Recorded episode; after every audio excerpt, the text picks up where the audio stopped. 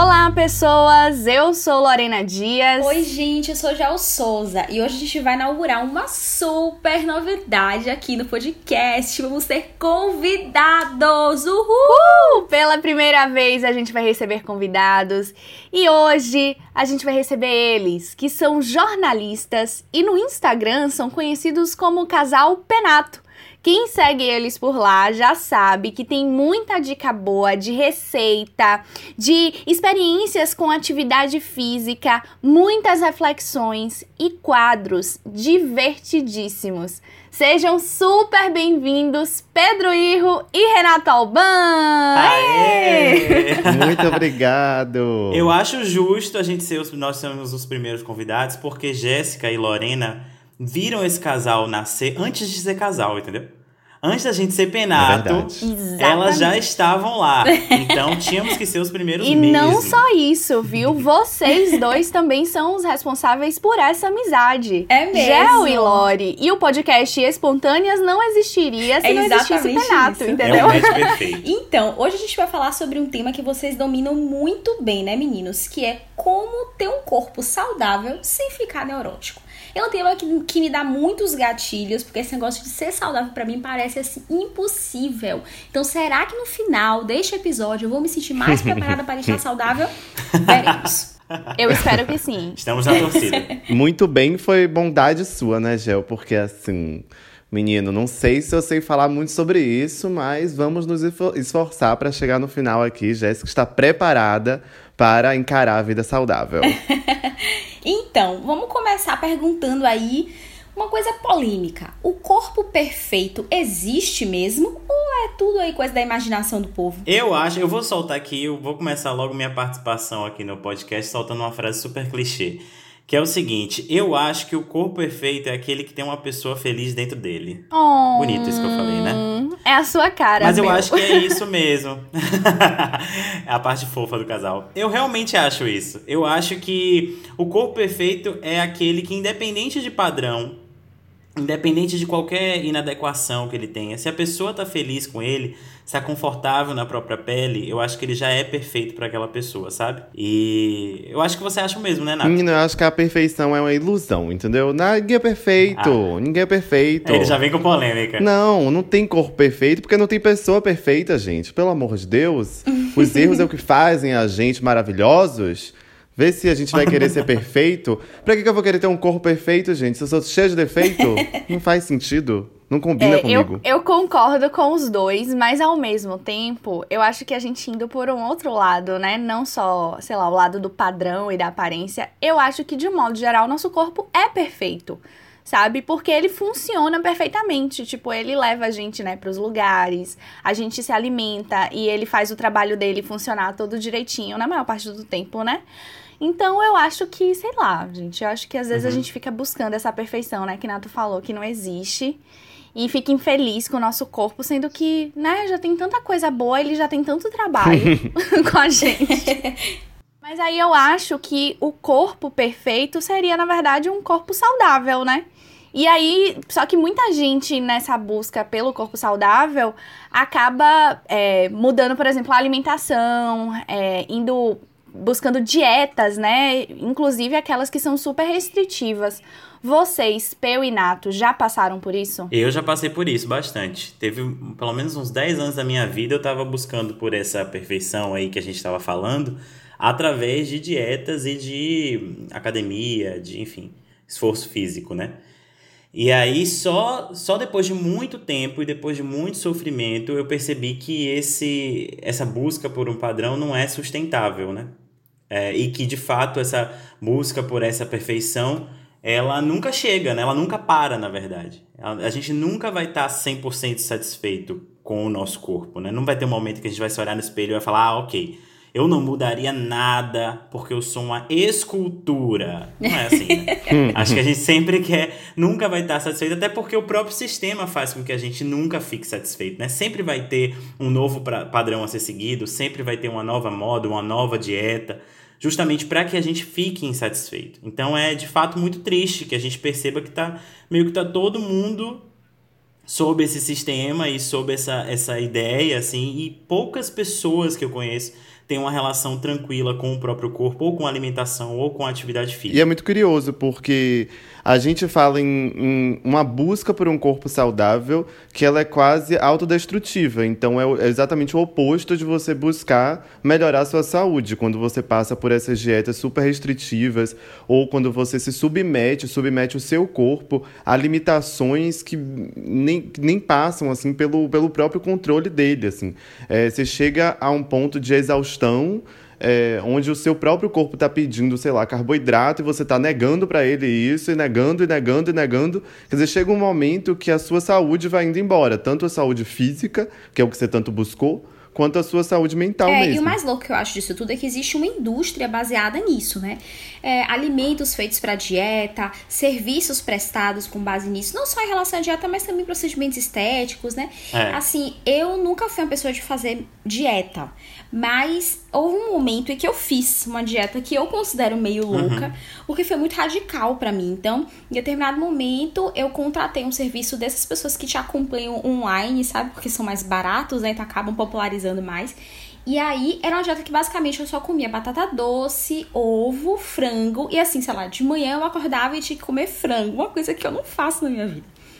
E foi muito doido, assim, para mim, porque eu comecei na segunda-feira. Quando chegou na quinta, eu é. estava tão estressada, sim, sim. porque tinha sido, assim, uma coisa tão radical para mim. Eu lembro que eu cheguei em casa e chorei. Sentei no chão e fiquei chorando, chorando, chorando loucamente. Mas falei, tá bom, vou continuar porque eu preciso ter o corpo perfeito. Quando chegou na sexta-feira, eu não consegui, tipo, fazer e fugir um pouco. Aí eu comi, tipo, um beiju, sabe? Aí não podia comer beiju, tava fora ali daquela lista de alimentos permitidos. Aí quando chegou na, no sábado, eu me revoltei com comi McDonald's. Aí eu joguei a dieta pro alto e pronto. Essa foi a história é. da única vez que eu tentei fazer uma dieta louca. Mas você sabe que Mas esse vocês é já o... fizeram alguma coisa assim? É isso. Esse sabe que essa é o, o a noção de, do porquê que a dieta é, não dá certo, né? Porque o seu corpo, de fato, ele não vai aguentar essa restrição por muito tempo. Se você passou uma vida inteira não sendo fisiculturista, não tendo esse tipo de hábito, não é em uma semana ou em 15 dias que você que o seu corpo vai se adaptar e vai mudar a sua cabeça, entende? Então é, é, é muito natural que depois de tanta restrição, seu corpo clame por carboidrato, clame para que você volte a, ao padrão que você seguia antes para os seus hábitos, né? Então é completamente normal isso. Muita gente fala: Meu Deus, eu me frustro porque eu não consigo seguir uma dieta, ou então porque eu não tenho força de vontade suficiente, então eu nunca vou conseguir o corpo daquela pessoa no Instagram. Pois é, porque o nosso corpo não foi feito para poder seguir dietas. Tanto é que tem um dado que é muito, acho que é muito ilustrativo disso, de que mais 90% das dietas simplesmente não funcionam. E apenas 5%, pessoas, 5 das pessoas que vão para a academia saem dela com um corpo que é considerado padrão. Então, assim, todo mundo que vai para a academia que está fora desse padrão e que busca por esse corpo, apenas 5% dessas pessoas conseguem esse corpo. Então, assim, é muito cruel com a gente mesmo imaginar que a gente vai conseguir, com, sei lá, um desafio de 30 dias sem açúcar, ou uma dieta super restritiva, ou se acabando na academia, conseguir o corpo da menina ou do menino do Instagram. Porque essa não é a nossa Você realidade. Você já passou por, por essa viagem, né, Peu? Assim, de, de uma parada muito restritiva, assim. Porque teve uma época que eu lembro, é, eu e Peu, a gente trabalhou junto, eu, Peu e Nato, na verdade, né? A gente trabalhou junto na mesma revista. E ele era todo organizado, assim, com marmitinhas e tal. A gente saía, sei lá, pra almoçar. E era tudo muito restrito, assim, né? Sua alimentação. E nessa época você nem tava. Você tava no, no pior momento, assim, de Eu dieta? não sei como é que vocês me aguentavam nessa época. Honestamente, assim. Eu, era difícil. Eu olho pra trás e eu falo, meu Deus, eu era insuportável. Porque eu só falava sobre isso. Quando a gente sentava para almoçar junto, eu ficava regulando o prato de todo mundo. E aí eu, eu falava, não, deu meio-dia, vamos todo mundo parar aqui, vamos almoçar, porque se atrasar um minuto já muda todo, toda a minha organização da minha dieta e tal. Eu era muito chato. Mas eu acho que a dieta faz isso com a gente, sabe? Nessa época que você tá falando, era uma época que eu tinha muito essa noção de que para eu conseguir um determinado corpo, eu tinha que seguir uma regra e uma rotina muito espartana, assim. Então eu levava todos os meus ovos cozidos para a redação, e aí o almoço tinha que ser X quantidade de colher de, de arroz, e não podia ser arroz branco, tinha que ser arroz integral, e eu chegava em casa, eu tinha que comer tal coisa. Então era assim, era uma uma rotina que me fazia mal, mas que a minha própria mentalidade da época me fazia continuar, sabe? Mas que é completamente insustentável. Tem uma hora que a gente não aguenta mais. Ainda bem que ele parou com isso, né, Nato? Exato. Graças a Deus, meu filho. Eu faço parte dessa, desse, desse processo. Glória a Deus. Meu Deus, eu não aguentava mais. Mas assim, isso que Pedro falou se relaciona muito com o que você falou, Lori, sobre a indústria. Com certeza. Porque, se você perceber, essa é uma indústria que ela vai quase que de, na contramão de, um, de, uma cartilha de empreendedorismo, de empresa. Porque uma empresa geralmente tem que solucionar um problema e tem que ser escalável.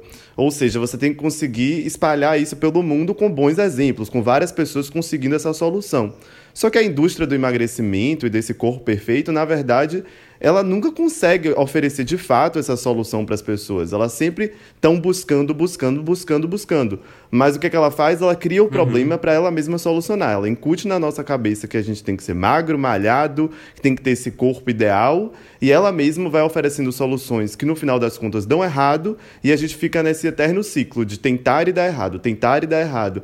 É, se Gel continuasse, por exemplo, ela ia comer o um McDonald's, ia se arrepender, ia pagar mais caro para poder conseguir outra dieta que ia funcionar melhor ou ia tentar ir para outra academia, e aí ela ia ficar a vida inteira torrando o dinheiro dela nessa mesma indústria que criou o problema que ocasionou essa busca. Então é, é um ciclo vicioso. É uma indústria muito peculiar, porque ela não resolve o problema de ninguém, mas ela cria para todo mundo. espertos, né?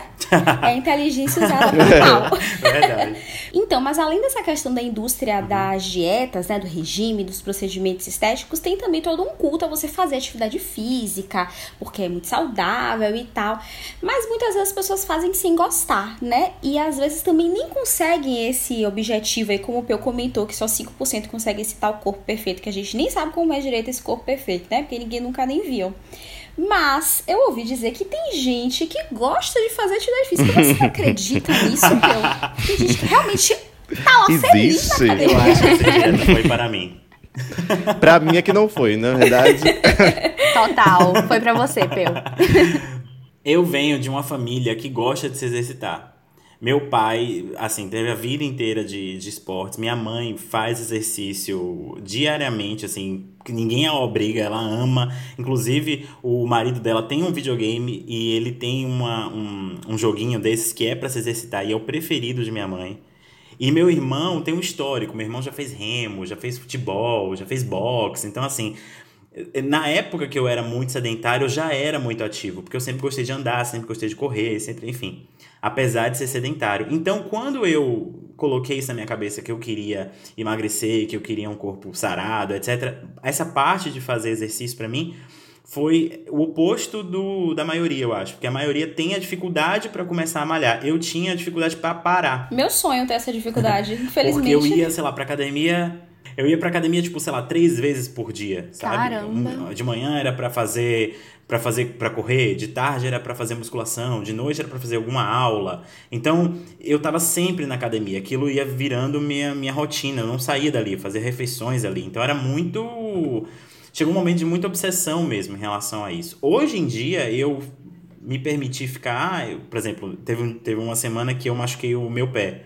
E aí eu fiquei acho que uns 10 dias parado era todos os dias Renato chegando para mim falando: Pedro, tá tudo bem você não fazer exercício, sabe?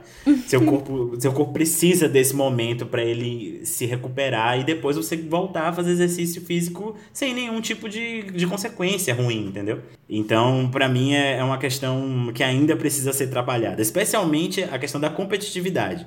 Porque quando eu tô, enquanto eu tô fazendo, por exemplo, num, num box de crossfit, eu sempre estou me comparando com os outros e querendo ser melhor do que os outros, e isso é uma questão que está sendo Nossa, trabalhada. Nossa, comparação é a pior coisa, né? Pois é. Mas assim, eu acho interessante que no caso de atividade física, o caso de vocês é o clássico os opostos se atraem. Porque Peu adora uhum. e Nato odeia. No Instagram tem o quadro que é Bora malhar, Nato! Nato odeia malhar. Como é o nome do quadro, gente? Eu só sei que é Bora malhar, Nato. Bora parar. e Nato não quer, sabe? Fica chateado. Nato, o que é que você mais odeia em fazer atividade física. Gente, o nome do quadro não poderia ser outro. Eu odeio malhar, entendeu? Porque eu odeio malhar. E muitas pessoas se relacionam comigo neste Instagram falando, Nato, eu também odeio. Me surpreende muito quando alguém aparece e fala, nossa, não entendo esse ódio. Eu adoro malhar. Eu falo, ok, você e Pedro podem se mudar para Marte, porque só vocês fazem parte deste mundo que gostaria de viver numa academia. Então, eu, minha relação com o exercício físico na infância sempre foi de muita diversão, assim. Eu fazia natação, eu fazia capoeira, eu fazia... E acho que muitas pessoas se relacionam com isso, né? Tem uma infância muito ativa, e aí quando chega lá com seus 17, 18 anos, o que é que tem para adultos fazerem? A academia, essa coisa maravilhosa, que fede a suor, que me destruía muito. E aí eu detestava. Além de tudo isso ainda era um ambiente hostil para mim, porque como eu sou gay, é, não era um ambiente que eu me dava muito bem, sabe? Um ambiente de paquera hétero entre coaches e, e alunas, e, e, tinha aquele momento de comparação entre homens, de quem pega mais peso, enfim. Masculinidade tóxica para todos os lados, né? E assédio sexual, tudo isso, enfim. Mas não estou dizendo que todas as academias Nossa. são assim, ok? Mas assim, a que eu frequentei era muito assim. E aí, a primeira sensação que eu tive foi: nossa, isso é muito diferente do que eu considerava fazer exercício. E a minha primeira sensação foi tipo assim: eu odeio tudo isso, eu não quero nunca mais. E aí eu passei anos sem fazer exercício, sem querer estar naquele ambiente, até que eu descobri o Pilates. E aí eu descobri que eu não odeio tanto malhar assim, que até vai. Mas não é algo que eu consigo transformar num hobby, sabe? Não é algo que eu faço como o Pedro. Tipo, o Pedro fala, ai, vamos dar uma corridinha? Como se fosse assim, vamos ali no cinema? Vamos ali, sei lá, se divertir? Vamos ali na praia? Eu falo, gente, mas assim, não é a mesma coisa. Não é uma coisa que eu faço para me divertir. Eu me disciplino e aí eu consigo fazer. Mas longe da palavra diversão. É, o que eu mais gosto quando vocês compartilham essa experiência, né? Que eu gosta muito e Nato não gosta, é porque eu tenho um, um pouco essa vivência parecida com Nato com relação à academia. A academia, apesar de não ser gay, né? Sempre me incomodou muito esse clima de paquera, esse clima de assédio, esse clima de comparação, essa coisa de todo mundo só observando. É, é um ambiente, assim, que eu me sinto muito desconfortável. Então, quando eu vejo, assim, vocês buscando estratégias, né? Atividades físicas diferentes que não necessariamente dentro do ambiente academia, ou até em casa, ou buscando academias que têm um ambiente, né, com um clima bem mais afastado, né, do que esse. Então você pensa que existem outras possibilidades para fazer atividade física e eu acho muito legal assim, é, dar essa visão porque às vezes a gente fica com aquela experiência ruim, né, atrelada eternamente e cria esse bloqueio de uma coisa que era para ser boa, prazerosa, tranquila. É, eu acho que um dos, uma das coisas que atraem as pessoas na academia é porque é a forma mais barata, quer dizer, mais barata do que isso só se você fizer atividade na rua, né, assim sozinho. Mas é mais barato do que fazer esportes, do que fazer crossfit, que tá super em alta, uhum. então tá bem mais caro. Só que não adianta muito, né? Se você fica pagando a mensalidade e simplesmente não vai. Uhum. Tipo, eu fazia. Mas assim, eu tava lá, sabe? Eu desisti de pagar. É. Eu desisti de pagar, não pago não, mais. É, assim, no começo da pandemia, eu logo pedi a, o cancelamento e assim, eu tô bem tranquila quanto a isso, sabe? Zero pretensão de voltar no futuro próximo. Talvez porque eu sou muito sedentária, sim. Um pouco por causa do corona, só um pouco, só um pouco. O sedentarismo tá falando mais alto. Só que é, eu entendo que não dá pra gente ficar assim, né, o tempo inteiro, porque né, tem que fazer alguma atividade física pra própria saúde. Então, qual vocês acham assim que é a chave pra pessoa conseguir fazer algum exercício que não precisa ser academia? Mas sendo uma pessoa tão sedentária quanto eu, sabe? Pra se motivar. O que é que motiva a Nato a fazer, né? Querer viver mais tempo, né? Querer não ficar com as costas doentes. Menina, eu estava... Eu estava pensando sobre isso. Olha a reflexão louca que eu fiz. Mas como nós quatro sempre fazemos reflexões loucas para os espontâneos, que são os fãs, do qual eu me incluo. Deste podcast. Então, espontâneos. Amei. É, quando a gente tem lá para os 18, 17 anos, a gente vai fazer exercício físico única e exclusivamente por uma questão estética, né? Eu, por exemplo, fui assim. Porque eu não tinha dor nas costas, então eu não tinha dores no corpo, não tinha essa, essa questão para mim. Então eu ia pra academia porque eu pensava, nossa, vou ter um corpo aqui mais sarado, vou emagrecer, vou me cuidar. E aí, e essa ideia de saúde, ela é muito subjetiva, né? Quando a gente tem lá pelos 20 anos. Só que quando a gente chega nos 30 anos, menina, essa questão, ela não é mais subjetiva, entendeu? Porque eu começo a ter dor nas costas, eu começo a sofrer de joelho doendo, e a respiração fica mais ofegante. E daí chegou um momento que eu falei, ok, chega, eu preciso achar um exercício. E aí eu comecei a procurar exercícios, eu fiz N aulas experimentais, e a que eu mais gostei foi de Pilates. Mas assim, super sugiro, aulas experimentais. Vai fazendo todas, todas que tem pela frente, vai fazendo. E aí você acaba achando um exercício, não que você ame, não que você vá se tornar um atleta que vai para as Olimpíadas, sabe?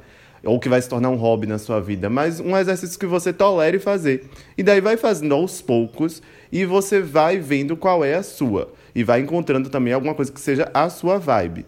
O que eu não sugiro nunca é que as pessoas procurem exercícios que elas elas já entram fazendo todos os dias e querendo ser o melhor e querendo amar aquilo, se espelhando em pessoas como Pedro que amam malhar ou pessoas que são atletas. Aí não dá, essa comparação nunca vai ser pra gente, galera. É a gente que não gosta. Tamo junto, não tamo dá junto, pra comparar com essa galera.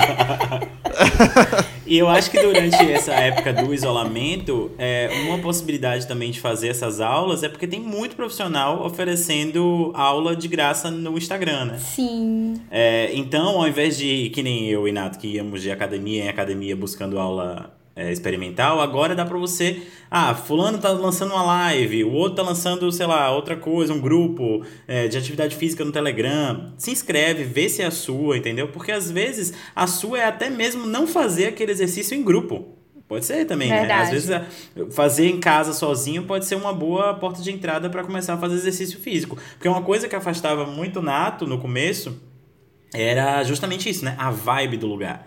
Era muita gente se paquerando ou então disputando e tal. E às vezes, agora, por exemplo, ele tá fazendo exercício diariamente comigo na sala de casa. Ele tá tolerando, né? Porque ele nunca fala que ele tá gostando, ele tá tolerando. Tolerando, gente. Esta é a palavra. Gente, eu amo. E assim, vamos expor, vamos expor o casal aqui, porque eles fizeram. Quem foi que tava fazendo uma dessas aulas coletivas e esqueceu a câmera ligada e tava só a câmera, acho que da pessoa e do professor.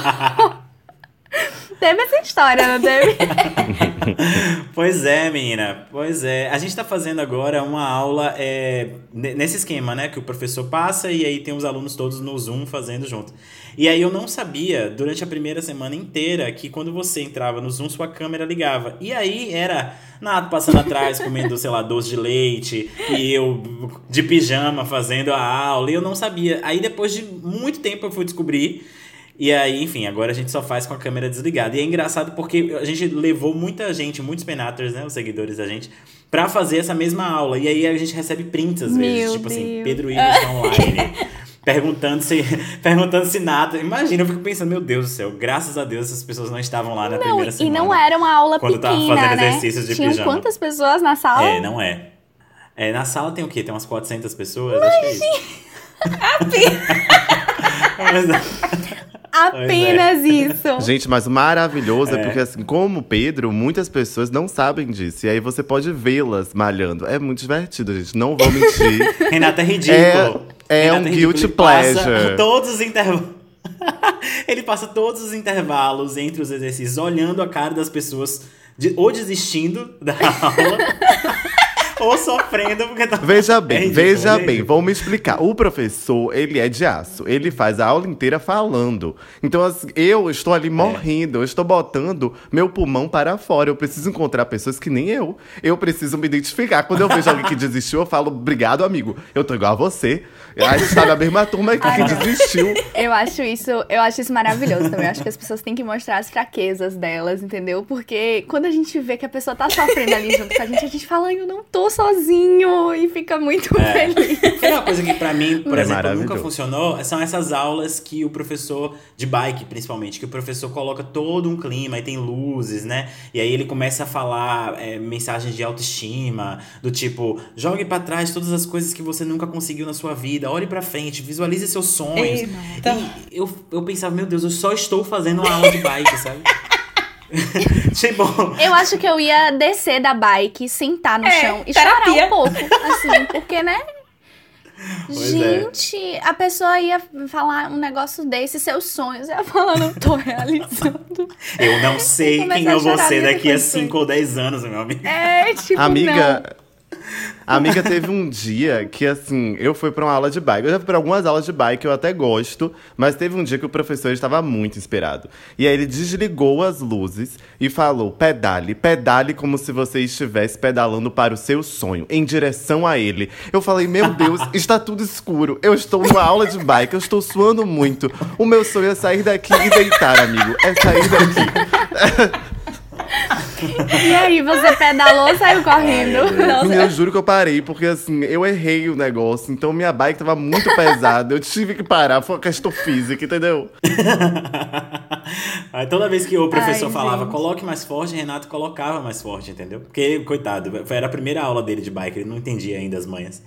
No final ele já tava, Pedro, eu não aguento mais, eu não consigo mais. Eu falei, tudo bem, nada, desista.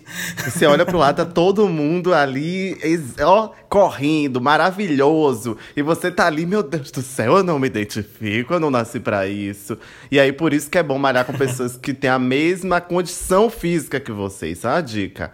Tem que malhar com pessoas com a mesma condição física. Porque, gente, malhar com atleta, pelo amor de Deus, isso aí É não é pra mim, não. verdade. Agora, assim, ó, quem tá ouvindo a gente e não conhecem vocês ainda pessoalmente ou no Instagram, já começa a seguir, gente, porque é esse clima, viu? é nessa pegada, dá pra vocês se divertirem e aprenderem e refletirem, pegarem dicas muito boas. Mas o casal também tem um projeto que foi lançado em 2018, que se chama O Grande Planner da Vida Saudável. Eu acho esse nome assim que vende maravilhosamente bem. E é um misto de agenda, livro, caderno organizador, enfim, é incrível. É, lembrando, né, que os dois são jornalistas, então eles fizeram um trabalho de pesquisa sensacional. A diagramação é muito linda, enfim. E aí eu acho que é, esse, ele tem essa proposta justamente de ajudar as pessoas nessa busca, né? Da vida saudável, desse corpo saudável e tal. Tem uma frase que é: não é preciso ser escultural para ser saudável. Eu adoro essa frase. E aí eu já vou é, misturar aqui, né, esse tema e perguntar assim: vocês acreditam, né, baseado nessa questão do planner, que a organização e a rotina são fatores assim fundamentais para quem quer ter hábitos saudáveis, tanto a alimentação como a gente falou no início, né? Não indo para o lado das dietas restritivas, mas uma alimentação mais saudável, quanto com relação às atividades físicas. Eu acho que, sem dúvidas, a organização é o primeiro passo, assim, para você ter uma vida mais saudável. Vou, vou dar uma, um exemplo pessoal. Eu era muito noiado com essas questões de comer direito aquilo que eu estava fazendo. E aí, se eu comia alguma coisa fora daquilo que estava na minha, na, minha, na minha organização ali alimentar da semana, eu já falava, meu Deus, pronto, acabou tudo. Eu já fiz tudo errado, já comi tudo errado. E aí, depois que eu comecei a anotar, eu comecei a perceber como eu tava sendo obcecado por aquilo, sabe? Como eu poderia. Eu pensei, pô, eu tô fazendo exatamente tudo certo e eu posso me permitir aqui, sabe? Eu posso comer outras coisas além daquilo que eu tô comendo.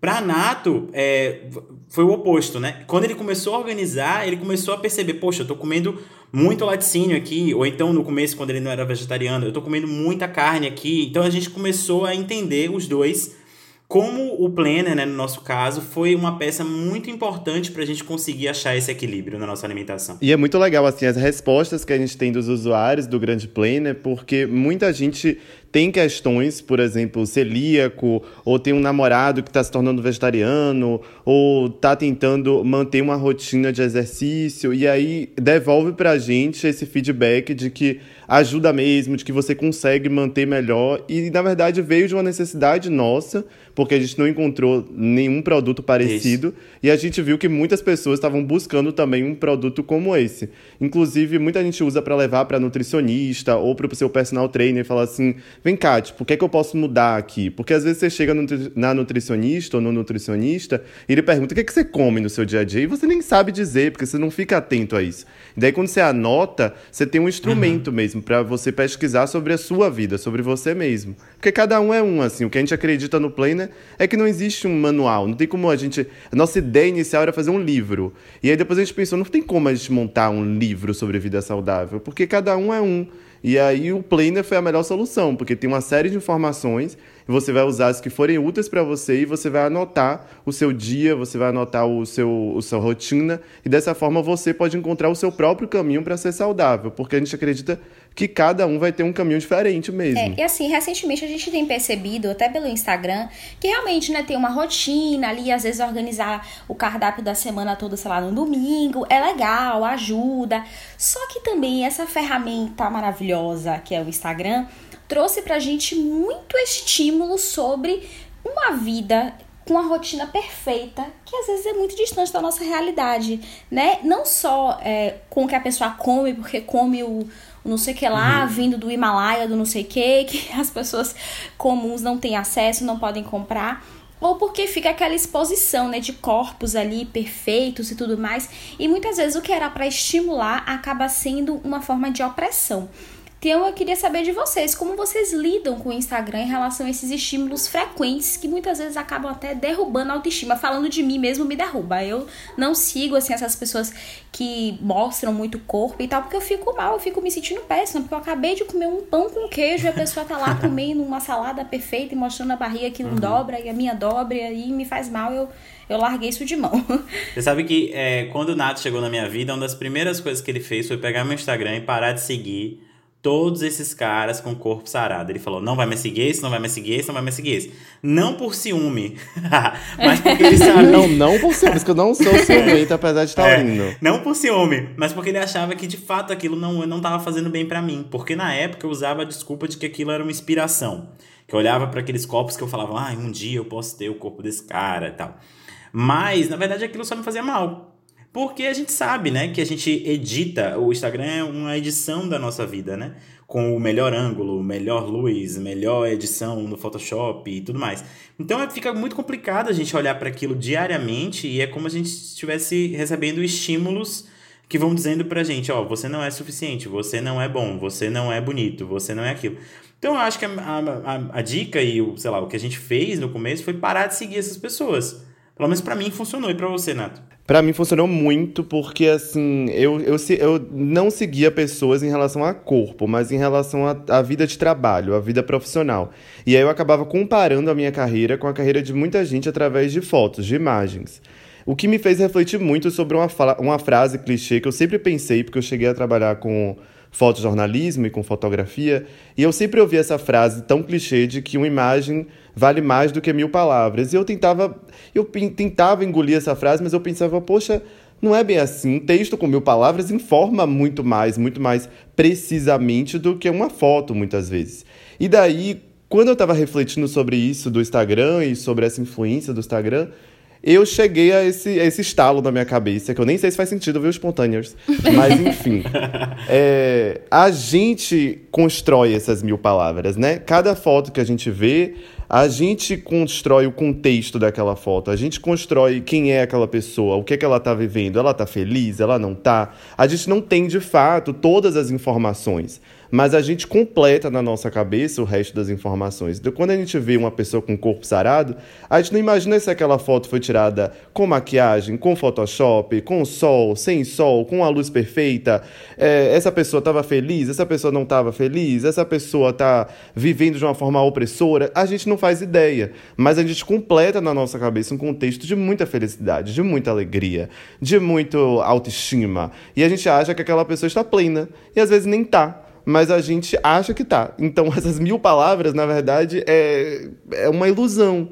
E é, é por isso que algumas pesquisas mostram que o Instagram é uma das redes sociais mais nocivas para a nossa saúde mental, porque justamente a gente não tem aquelas informações e a gente vai completando na nossa cabeça. Verdade, né? eu achei essa reflexão perfeita. Inclusive, isso que você falou lembrou alguns perfis que eu tenho visto de mulheres mostrando como uma pose pode mudar muito como seu corpo parece na foto. E então mostra lá a foto toda posada, você, sei lá, contraindo o músculo na posição perfeita, parece que seu corpo é perfeito. E na real, é um corpo normal, natural, que tem celulite, que tem uma flacidez ali ou aqui. Mas quando você vê a foto que foi posada, você fica com a sensação, poxa, olha como essa pessoa é incrível e eu não sou, sabe? Quando eu sinto, faz uma celulite aqui na minha perna e na dela não faz. Sendo que na dela faz. Porque faz na da maioria das pessoas. Só que as pessoas simplesmente não mostram isso no Instagram. E a gente, mesmo sabendo que as pessoas não mostram, fica se convencendo que isso acontece com a gente. Não é muito louco isso, enfim. É. E sabe o que é mais, mais é, irreal ainda? Porque às vezes até mesmo essa realidade, aí colocando muitas aspas nisso, é mascarada. Às vezes, por exemplo, quando eu vejo muito isso acontecer naqueles desafios de sem maquiagem, né, que muitas meninas postam. Às vezes a, a, a pele da pessoa tá perfeita, sabe? Sem poros. Mesmo que ela esteja sem maquiagem, a menina passou por uma série de cuidados com a pele que Sim. permitem que ela é, poste uma foto sem maquiagem e sem nenhum tipo de insegurança, entende? Uhum. Ou então essa menina que postou uma foto numa pose que aparece uma dobrinha, por exemplo, ela às vezes só tem aquela dobrinha. E aquela dobrinha só aparece se ela tiver uma, uma determinada pose.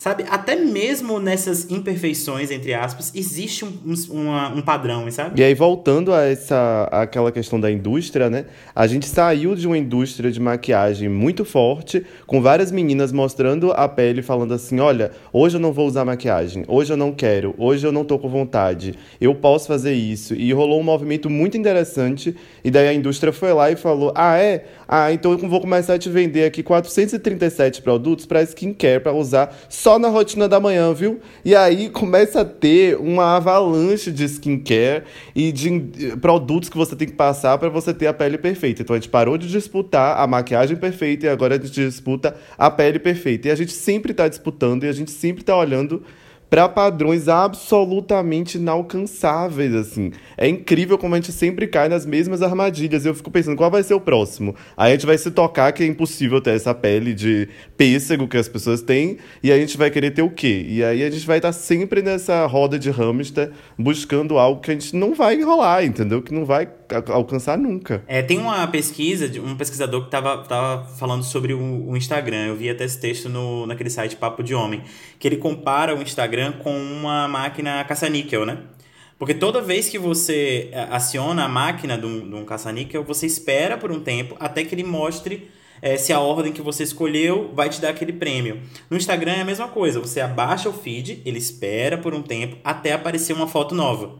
Então é como se ele eh, desenvolvesse em você mesmo essa ansiedade esse desejo pelo novo. Toda vez que você abaixa o feed para atualizar, ele espera um tempo, ou seja, ele te, te prende por um tempo, até que apareça algo novo. E se não aparece algo do seu agrado, você faz a mesma coisa até que aquilo atualize. Então ele vai te ganhando com o tempo, né? Então é muito fácil que você se prenda na ferramenta e que o que tem ali é, faça, te faça questionar sobre a sua própria vida, sobre o seu é, corpo. É por isso enfim. que eu acho muito importante, assim, é, esse cuidado, né, que Nato mostrou para Peu de, de tomar cuidado com quem você se inspira, com quem você segue. E eu tenho tentado seguir o máximo de corpos diversos no meu Instagram. Por exemplo, eu sigo Alexandrismos, né? Ela que expõe o corpo dela. Ela é uma mulher gorda e adora usar biquíni. É, ela coloca o corpo dela para jogo, fica dançando, super feliz. E eu gosto muito dessa galera também que faz o antes e o depois desconstruído, porque tem muita gente que faz o antes, o corpo fora do padrão, e o depois, aquele corpo dentro do padrão cheio de procedimentos, cheio de filtros e tal. Uhum. E é, o Instagram de vocês, até vocês tentam desconstruir isso. É, quem acompanha, né, Peu há mais tempo sabe de todo o processo que ele passou, né, como ele falou no início, com relação às dietas restritivas, o excesso de exercícios em busca desse corpo perfeito. E hoje em dia ele compara esse antes e depois, né? Um antes, talvez um corpo que estivesse mais dentro do, dentro do padrão é, e um depois o corpo que talvez não esteja naquele padrão, né, desejado pela sociedade, mas como o Peu diz assim, com uma pessoa muito mais feliz dentro dele. E aí, diante disso tudo, eu queria saber de vocês, né, é, se vocês ainda têm muitas neuras com relação ao corpo, a essa busca pelo corpo saudável, ou se hoje em dia vocês já se consideram quase zerados, assim, de neuras, ou se ainda tá presente. Como é essa relação, assim? Vocês ainda têm essa neurose com relação ao corpo? Neurose zero acho difícil, hein? É, porque, também acho. Porque toda hora a gente tá recebendo, toda hora a gente tá recebendo um estímulo novo pra para que a gente ache que a gente não é, não é o suficiente. Mas hoje em dia eu acho que, poxa, por tudo que eu passei, hoje em dia eu tô muito melhor e assim, eu consigo me olhar com muito mais carinho, né? E me odiar muito menos. Mas eu acho que todo esse processo foi. Demorou. Primeiro demorou para acontecer, né? A, a, a, presença de Nato na minha vida também foi fundamental. E também de, de entender que eu era importante e que eu precisava de ajuda. Então aí eu recorri à terapia, recorri a profissionais que eu confiava, que eu acreditava e que é, se, se alinhavam com esse meu novo tipo de pensamento, né? É, e um, um, um fator assim que eu acho que mudou principalmente a minha chave foi o fato de eu parar de pensar tanto assim no meu corpo. Porque antes eu vivia para ele, assim, para cultivar uma imagem que, que desse likes, sabe? Ou que as pessoas me elogiassem, ou que eu me sentisse seguro de tirar a camisa. Hoje em dia eu já não vivo mais tanto pro meu corpo, pra parte, né, de fora do meu corpo. Hoje em dia eu como se eu tiver com vontade de comer, eu malho se eu tiver com vontade de malhar. E falando isso para muita gente pode parecer até um desleixo, né, com minha saúde, mas eu acho que foi o único caminho que eu encontrei para de fato passar a cuidar da minha saúde com mais responsabilidade. É parar de pensar tanto assim no meu corpo e mais é, é, nos sinais mesmo que ele, que ele mostrava para mim. Então sabe? vocês acham que essa seria a grande dica para buscar um corpo saudável sem neuras? Conseguir aí perceber a saúde, não tanto a estética? Eu acho que também. Eu acho que a, essa busca pela saúde é importante, como vocês falaram lá no início, assim, é, o, é, a ideia do corpo enquanto o que te leva para os seus sonhos, o que te carrega, né, o que te oferece a sua vida mesmo é muito positiva, para que você tenha um carinho por ele. Mas a ideia da beleza é muito difícil da gente se dissociar dela por completo. Então eu gosto muito também desse esforço que você tem feito, Lori, de seguir pessoas com corpos que não são padrões, porque dessa Sim. forma eu acredito, pelo menos, e tenho feito muito isso, a gente consegue treinar o nosso olhar para ver beleza nos corpos fora desse padrão. Não é, é, não é só olhar o corpo do padrão e falar é feio. Não, não é isso. É você parar de olhar o feio. É você parar de tirar essa palavra da nossa cabeça. Porque todos os corpos de fato são bonitos. E eu falo isso porque cada vez eu consigo enxergar mais isso, assim, sabe? Corpos com deficiência, corpos gordos, corpos negros, corpos afeminados, corpos trans, todos são muito bonitos. E a gente tem que começar a enxergar isso de alguma forma. E eu acho que o Instagram, nesse ponto, ele pode ser, assim, um veículo maravilhoso em que a gente siga essas pessoas e comece a enxergar elas como elas são. Dessa forma, a gente cons consegue, de fato, treinar o nosso olhar. E aí vai ter uma hora que você vai olhar no espelho e seu olhar vai ser extremamente mais carinhoso com seu corpo. E você vai se achar bonito. Ai, gente, eu tô arrepiada aqui agora. Se isso fosse em vídeo, eu ia, eu ia aproximar, assim, sabe, meu braço da, da câmera e ia falar assim: tá focando?